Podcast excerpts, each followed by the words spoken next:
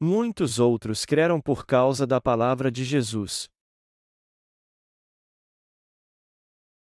João 4, 27, 42 Nesta altura chegaram os seus discípulos, e maravilharam-se de encontrá-lo falando com uma mulher. Mas nenhum deles perguntou: Que queres? Ou, por que falas com ela? Então, deixando o seu cântaro, a mulher foi à cidade e disse ao povo: E vinde, vede um homem que me disse tudo o que tenho feito. Poderia ser este o Cristo? Saíram da cidade e foram ter com ele. Nesse ínterim, os discípulos lhe rogavam: E Rabi, come.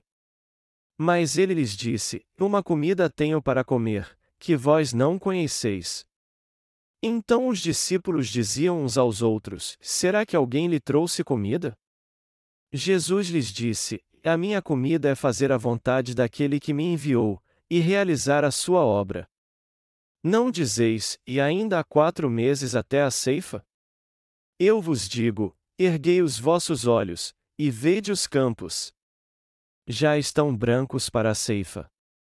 O ceifeiro recebe desde já o seu salário, desde já ceifa colheita para a vida eterna, e assim se regozijam tanto o semeador como o ceifeiro.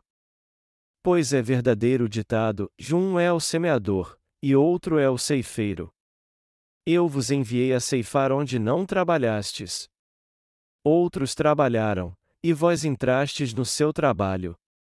Muitos dos samaritanos daquela cidade creram nele, por causa do testemunho da mulher, e disse-me tudo o que tenho feito. Vindo ter com ele os samaritanos, rogaram-lhe que permanecesse com eles, e ficou ali dois dias. E por causa das suas palavras, muitos mais creram nele. Diziam à mulher: Já não é pelo teu dito que nós cremos, agora nós mesmos ouvimos falar, e sabemos que este é verdadeiramente o Salvador do mundo. Hoje eu quero compartilhar com vocês a palavra que está no Evangelho de João, capítulo 4, versículos 27 ao 42. O Senhor veio da Judéia, entrou na cidade de Samaria e encontrou uma mulher num poço ali. Quem era essa mulher samaritana que o Senhor encontrou ali? Ela era alguém que não estava satisfeita apesar de ter tido cinco maridos antes, e por não estar satisfeita com seu sexto marido, ele levava uma vida miserável. Ele tinha tanta sede espiritual que não conseguia ter alegria em sua vida, por mais que ela tentasse. Mas aquela mulher finalmente encontrou o Salvador Jesus ali e confessou a ele que muito mal conhecia a si mesma. Ela viu como era impura e entendeu que tipo de pessoa ela era diante de Deus. Por isso, ela queria a água que faria com que ela nunca mais tivesse sede.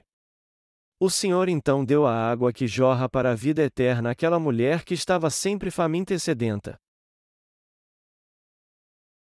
Você está com sede espiritual?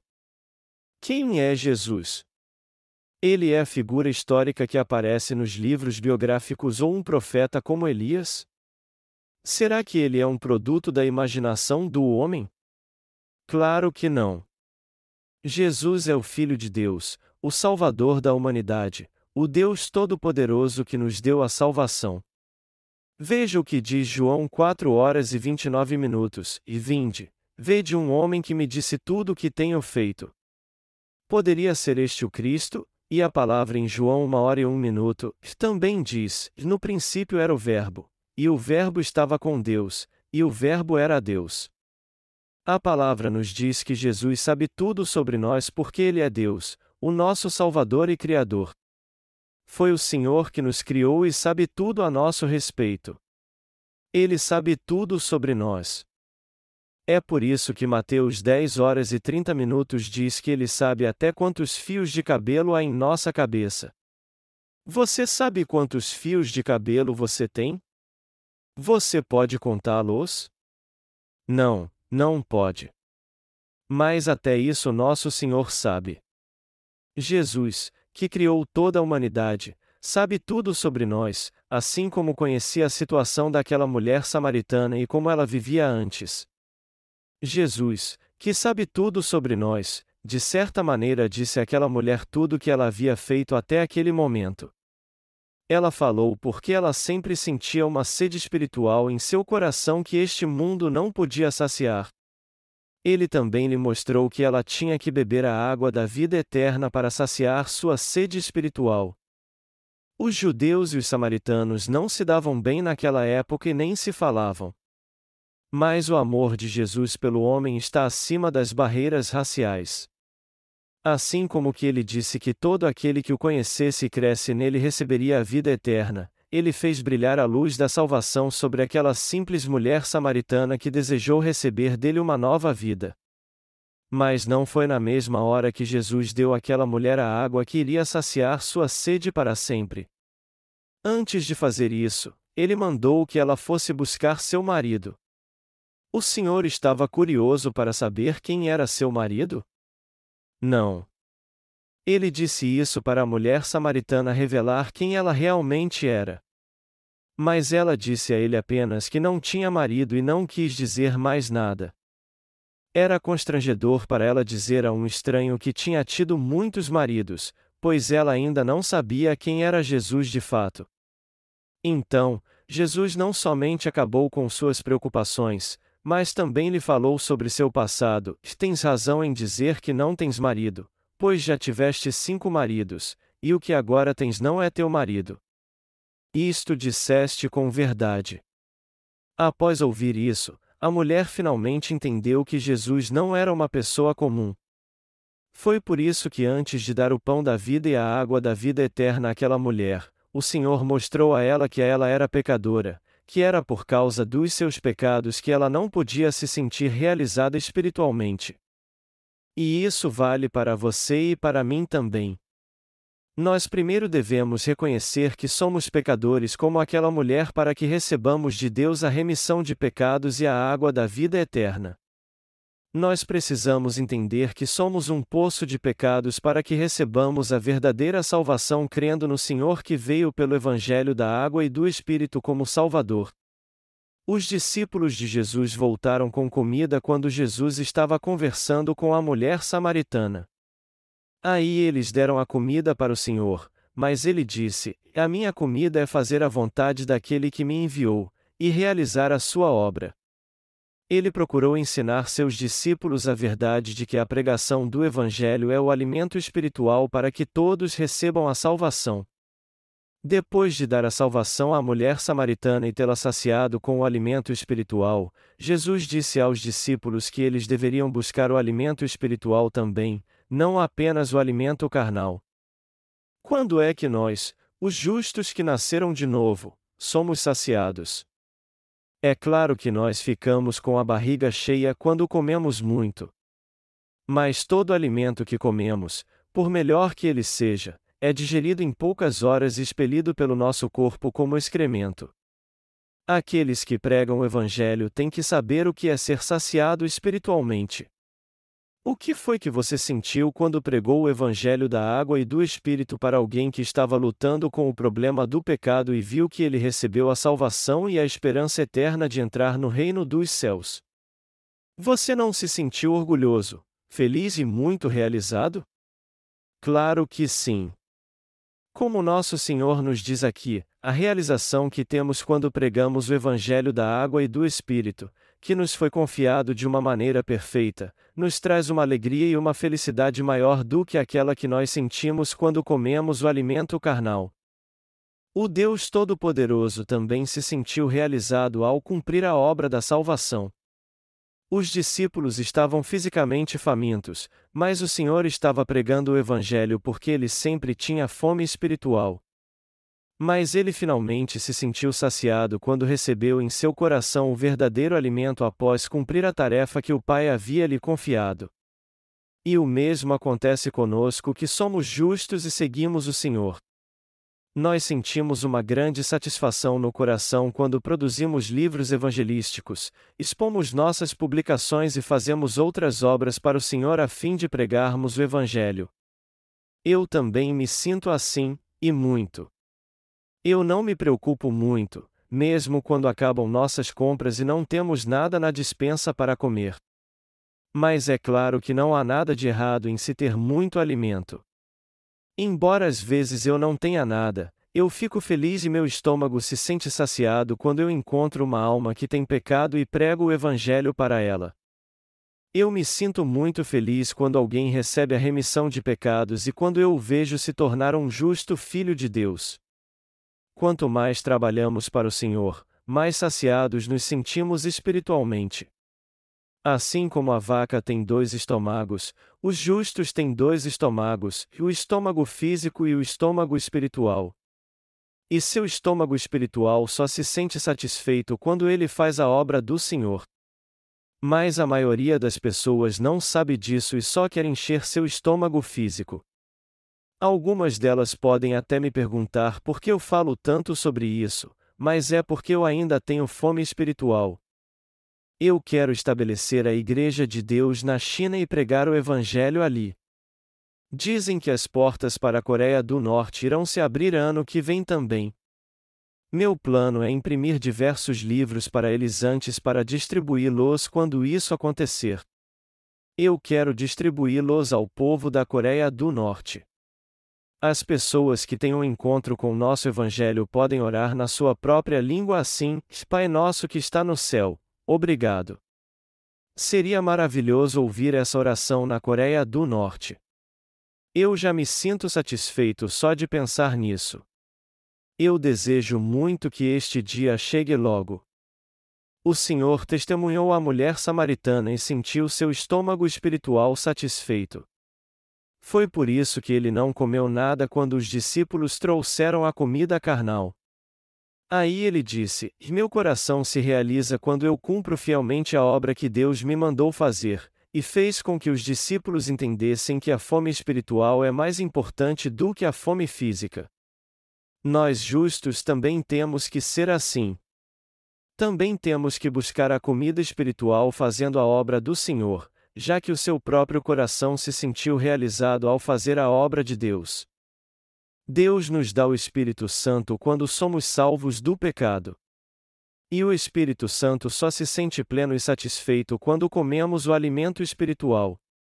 Isso significa que nos sentimos muito felizes e satisfeitos quando fazemos a obra do Senhor e o servimos fielmente. Essa é a comida espiritual que todos no mundo não conseguem entender. As pessoas deste mundo se satisfazem quando comem o pão carnal, mas nós, os justos, nos sentimos plenos e satisfeitos quando fazemos a obra espiritual. Isso porque temos o Senhor da salvação no nosso coração. O Senhor que está no nosso coração é feliz e se sente satisfeito quando fazemos sua obra, pois Ele mesmo, que viveu 33 anos nessa terra, vive no nosso coração como o Espírito Santo e nos dá a certeza de que recebemos a remissão dos nossos pecados. Você é espiritualmente rico? De certa forma, como são aqueles que não fazem a obra do Senhor? Podemos dizer que eles são pobres espiritualmente, pois ainda não comeram nenhum alimento espiritual. Eles não têm alegria ou satisfação, não importa o que façam. Eles vivem todos os dias presos somente às coisas que perecem.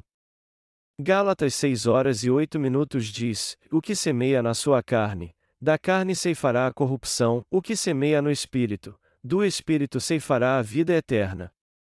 Mas aqueles que fazem a obra para o Senhor pelo Espírito Santo são diferentes. Eles recebem uma alma nascida de novo como um fruto que jamais perecerá. É por isso que o coração daquele que serve ao Senhor é muito rico. Seu coração é rico e a bênção de Deus é abundante dentro dele porque ele sempre está do lado de Deus, por isso, ele enriquece naturalmente. Esse talvez seja o segredo para se ficar rico. É difícil se tornar rico, mesmo comprando bilhetes da loteria toda semana. Mas podemos nos tornar ricos material e espiritualmente se fizermos a obra do Senhor fielmente. Nós somos abundantemente abençoados material e espiritualmente quando servimos ao Senhor fielmente. Que satisfação há em uma igreja, por maior que ela seja? Uma igreja enorme e magnífica não pode nos satisfazer se ela não prega o Evangelho da água e do Espírito às almas perdidas e não sacia com pão o coração das pessoas. Uma alma que crê no Evangelho da água e do Espírito e recebe a remissão de pecados nos traz mais satisfação do que cem igrejas enormes. Quando as pessoas são salvas pela pregação do Evangelho, o Espírito Santo em nosso coração fica feliz porque a vontade de Deus está sendo cumprida. A remissão dos pecados de uma alma é algo para se regozijar, não somente aqui, por nós, mas no céu também. A Bíblia diz: E digo-vos que do mesmo jeito haverá alegria no céu por um pecador que se arrepende, mais do que por 99 justos que não necessitam de arrependimento. A Lucas 15 horas e 7 minutos. Há mais alegria no céu por um pecador que se arrepende do que por 99 pessoas que se acham justas. Essa é a vontade do Senhor, o que ele deseja, e o que mais deixa feliz o Espírito Santo que está no nosso coração. Mas nosso coração fica frustrado, ferido e cheio de compaixão quando encontramos pessoas que são contra o Evangelho, pois o que o que mais desejamos é fazer a obra do Senhor. Atos 2, 38 e fim 39 diz: E disse-lhes Pedro: E arrependei-vos, e cada um de vós seja batizado em nome de Jesus Cristo, para perdão dos pecados. E recebereis o dom do Espírito Santo. A promessa diz respeito a vós, a vossos filhos, e a todos os que estão longe, a tantos quantos Deus nosso Senhor chamar. Isso quer dizer que o Espírito Santo habita no nosso coração como um dom quando compreendemos que Jesus Cristo levou todos os nossos pecados sobre si ao ser batizado e cremos nisso. Como vivem aqueles que têm o Espírito Santo em seu coração? Eles são felizes por causa do Espírito Santo. Eles têm uma vida verdadeiramente abençoada e feliz. Você admite que todos os seus pecados foram passados para Jesus quando ele veio a este mundo e foi batizado? Quem crê nisso já recebeu o Espírito Santo. Nosso Senhor tirou todos os nossos pecados quando foi batizado no Rio Jordão, e por eles foi condenado na cruz. Nós recebemos a perfeita remissão de pecados quando cremos nisso. Nós recebemos a remissão de pecados porque nossos pecados foram transferidos para Jesus, porque ele morreu e foi condenado por nós. Você receberá o precioso Espírito Santo no seu coração como um dom quando receber a remissão de pecados. O Espírito Santo não se manifesta em você só porque você clama bem alto assim como muitos fazem, e Senhor. Espírito Santo. O Espírito Santo é o Espírito Divino. Ele é Deus e o Espírito de Jesus Cristo. Tanto Deus Pai quanto Jesus Cristo e o Espírito Santo são o mesmo Deus. O Espírito Santo não sai e entra em você sempre que você o invoca. Ele é o ser precioso que habita no coração daqueles que creem que o Senhor nos salvou complemente do problema do pecado com o Evangelho da água e do Espírito. O coração das pessoas que receberam a remissão de pecados crê nessa verdade. O Senhor colocou o Espírito Santo como selo no coração daqueles que receberam a remissão de pecados.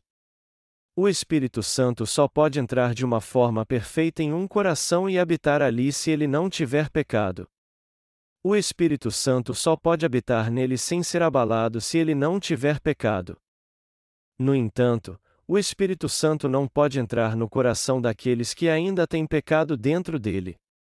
Aqueles que creem em Jesus da maneira errada pensam que o Espírito Santo entra e sai do seu coração. Mas não é bem assim. O Espírito Santo não pode habitar num coração onde há pecado, é impossível ele habitar num coração assim. O Espírito Santo não entra no seu coração quando você o manda entrar e não sai dele quando você o manda sair. Ele não é nosso servo. O Espírito Santo é um dom que o Senhor concede junto com a vida eterna àqueles que recebem a remissão de pecados por crerem no Evangelho da água e do Espírito. O Espírito Santo é um dom de Deus.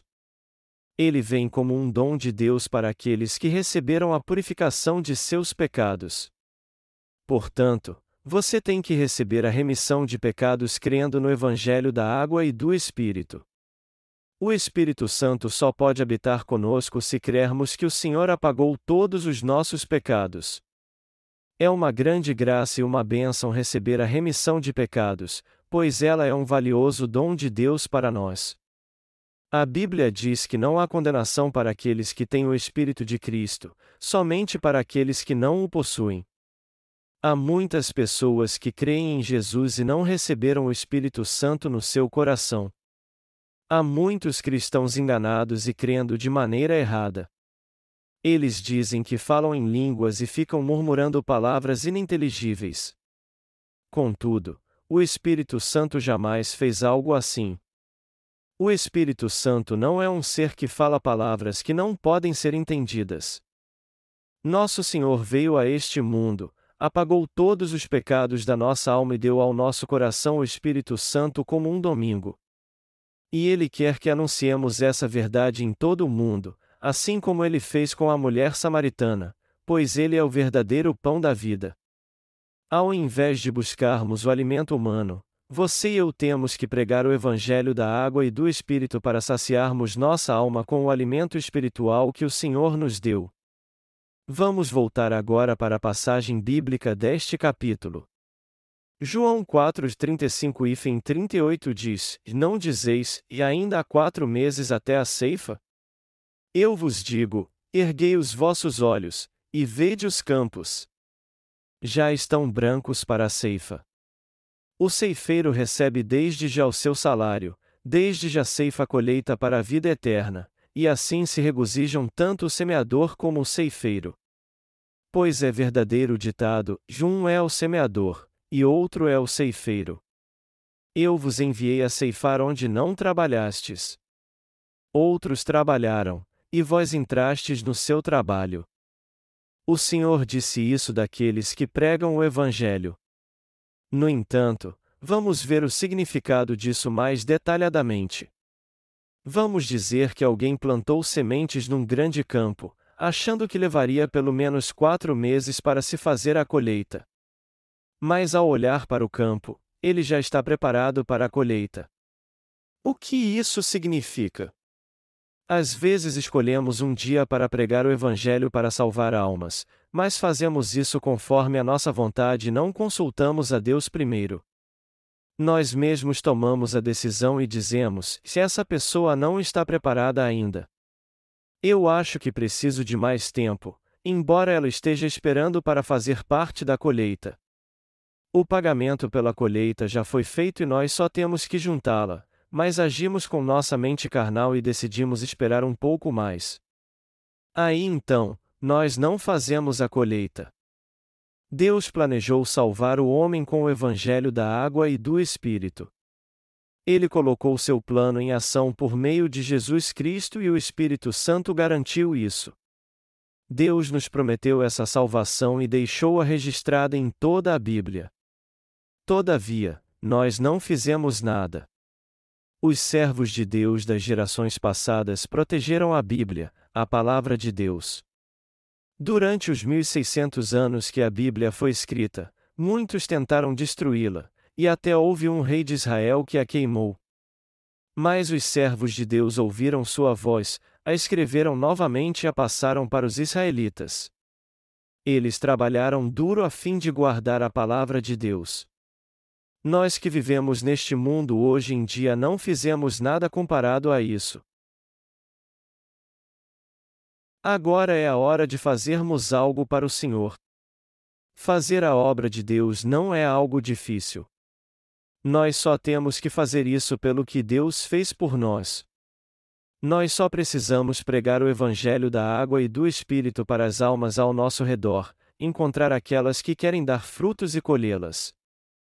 Assim, os que fizeram a colheita e os que trabalharam duro se alegrarão juntos. O Senhor disse: E outros trabalharam, e vós entrastes no seu trabalho. Nós não precisamos fazer nada demais. Tudo o que temos a fazer é simplesmente pregar sobre a obra que Jesus e os profetas já fizeram. O que eu quero é que você saiba que esse é o nosso alimento espiritual e a nossa missão. O que é o Evangelho da Verdade? A palavra Evangelho no grego é euangelion, que significa boas novas. O que são as boas novas então? O Senhor terá pagado todos os pecados do mundo. Nós só precisamos pregar as boas novas que Jesus cumpriu há muito tempo atrás. O Senhor disse: O ceifeiro recebe desde já o seu salário, desde já ceifa a colheita para a vida eterna, e assim se regozijam tanto o semeador como o ceifeiro. A João 4 horas e 36 minutos. Como a palavra diz, nós já recebemos o nosso salário. Sendo assim, nós seríamos muito mais felizes se fizéssemos a colheita da obra que o Senhor já plantou pela fé. Olhe para mim e veja como eu sou feliz. Eu sou mesmo abençoado porque recebi do Senhor a remissão de pecados, por isso, eu tenho que fazer a obra e passar minha experiência. É assim que nos regozijamos e somos saciados espiritualmente ao fazermos a colheita do que o Senhor já plantou para nós. Nosso Senhor, que nos ama muito, se alegra com nossa colheita e nos diz que fizemos bem, embora ela já tenha feito tudo antes. Nós teríamos que fazer orações de arrependimento todos os dias se fossemos receber a remissão de pecados por meio dessas orações. Mas essa é uma salvação imperfeita. Como é que nós, seres imperfeitos, nos lembraríamos detalhadamente de tudo que fizemos de errado? Provavelmente, há mais pecados que nos esquecemos do que nos lembramos.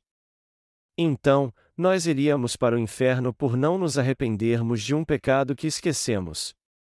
Que coisa terrível e imperfeita! Mas não foi assim que Deus nos salvou. Vamos ler a palavra em João 4, 39, 42. E muitos dos samaritanos daquela cidade creram nele, por causa do testemunho da mulher, e disse-me tudo o que tenho feito. Vindo ter com ele os samaritanos, rogaram-lhe que permanecesse com eles, e ficou ali dois dias. E por causa das suas palavras, muitos mais creram nele. Diziam à mulher: Já não é pelo teu dito que nós cremos, agora nós mesmos ouvimos falar, e sabemos que este é verdadeiramente o Salvador do mundo. Nós temos que entender como é importante o que o Senhor está nos dizendo aqui. A palavra diz que a mulher samaritana que recebeu a remissão de pecados do Senhor largou seu cântaro e foi até a vila. Ela disse aos outros então: e ouçam. Eu encontrei alguém que me disse todas as coisas. Ele é o Salvador. Venham comigo. Ela reuniu a todos assim e os levou até o Senhor. Ele então conversou com eles pessoalmente, muitos creram na sua palavra e receberam a remissão de pecados. A obra que aquela mulher samaritana fez foi reunir as pessoas e trazê-las até o Senhor. Deste modo, Aqueles samaritanos receberam a salvação pela palavra que o Senhor lhes falou pessoalmente. E sei que é isso que temos que fazer também. Nós também temos que levar até o Senhor as almas que ainda não receberam a salvação. Nós temos que fazer com que elas venham e ouçam a palavra. Muitos receberão a salvação pela palavra do Senhor se fizermos isso. Por mais que sejamos espertos e falemos bem, nós não podemos salvar as almas sozinhos. Nós jamais poderíamos pregar o Evangelho corretamente com nossa própria sabedoria. As almas só recebem a remissão de pecados e a verdadeira salvação pela palavra quando nós pregamos o que de fato está escrito nela. Vamos ver o versículo 42 agora. Ele diz: E diziam à mulher: Já não é pelo teu dito que nós cremos, agora nós mesmos ouvimos falar, e sabemos que este é verdadeiramente o Salvador do mundo. A mulher samaritana teve a certeza de que o Senhor era o Salvador do mundo quando ouviu a palavra dele pessoalmente.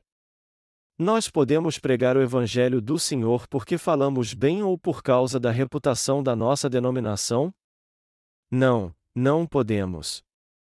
Isso só é possível pela palavra do Senhor que veio pelo Evangelho da água e do Espírito.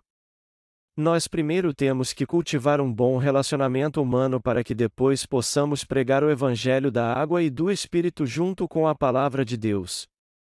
Então poderemos dizer: Vejam. A palavra diz que Jesus tirou os pecados do mundo. Olhem. Não diz aqui que toda justiça tinha que ser cumprida no Rio Jordão? E toda justiça não significa apagar todos os pecados. Nós recebemos a remissão de pecados no nosso coração quando pela fé ouvimos a palavra de Deus, que veio através do Evangelho da Água e do Espírito. Os pecados desaparecem. Por quê? Porque o Evangelho da Água e do Espírito é a palavra de Deus. Nós recebemos a remissão de pecados quando temos um encontro com a palavra pela fé, pois a palavra da salvação que o Senhor cumpriu está escrita na palavra de Deus e porque essa palavra tem poder. Tudo o que temos a fazer então é pregar a palavra de Deus com fé. Nós não estamos apagando seus pecados agora. Nós só estamos pregando a palavra da água e do Espírito pela qual o Senhor já apagou nossos pecados há muito tempo. O poder dos espíritos malignos acaba quando as pessoas ouvem a palavra do Evangelho da Água e do Espírito. Ela nitidamente coloca em ordem a mente que está confusa. A palavra com seu poder põe tudo no lugar. O que eu estou dizendo é que ela nos leva a entender a grande verdade da salvação e a justiça de Deus. É por isso você e eu temos que falar da palavra de Deus quando pregamos o Evangelho da água e do Espírito para as pessoas. Somente assim elas poderão receber a remissão de pecados e se tornar obreiras da justiça que pregam o Evangelho da água e do Espírito junto com a palavra de Deus. Como foi que passamos a crer na justiça do Senhor? Nós cremos através das doutrinas do cristianismo? Nós cremos nela através da palavra do Evangelho da Água e do Espírito do Senhor que está na Bíblia. E essa é a palavra da verdade que nunca muda. Aqueles que creem na palavra de Deus, que é a mesma de antes, e a pregam, são os que receberam a remissão de pecados. Ninguém recebe a verdadeira remissão de pecados no coração pelas doutrinas do cristianismo que predominam hoje em dia. Também é impossível alguém nascer de novo crendo segundo seu próprio coração. Nós só podemos receber a remissão de pecados se crermos na palavra de Deus que veio pelo Evangelho da Água e do Espírito. E também só podemos pregar a remissão de pecados aos outros quando nós pregamos o Evangelho junto com a palavra. Nós temos que conhecer o método correto de pregar o Evangelho. Você fica sem jeito de pregar o Evangelho porque não se expressa bem? Saiba que o importante não é se você sabe falar bem ou não. As almas recebem a remissão de pecados ou não dependendo se você conhece bem a palavra do Senhor, do quanto você crê nela, e se você a testifica de modo correto. O mais importante na pregação é crer na palavra e compreendê-la corretamente. É isso que importa realmente. Hoje nós estamos aprendendo o método de testemunhar e o que é ter a verdadeira satisfação no coração no capítulo 4 do Evangelho de João. Nós nos sentimos realizados ao fazermos a obra do Senhor de coração. Nós podemos testificar a bênção da remissão de pecados para as pessoas não com nossas palavras, mas como está escrito na palavra. E é isso que temos que fazer. Se livre desse pensamento, eu não posso pregar bem o Evangelho porque faz pouco tempo que eu nasci de novo. Se você pregar a palavra que te deu a remissão de pecados como ela é, as pessoas ouvirão e também receberão a remissão de pecados naturalmente. Quando alguém te ataca e você não sabe o que fazer, isso é porque você precisa voltar para a Igreja de Deus e aprender mais. Então chegará o dia em que você poderá pregar a palavra de Deus com perfeição e aqueles que ouvirem seu testemunho receberão a remissão de pecados como você e eu recebemos. No entanto, não poderemos pregar a verdadeira remissão de pecados se não entendermos a palavra de maneira correta.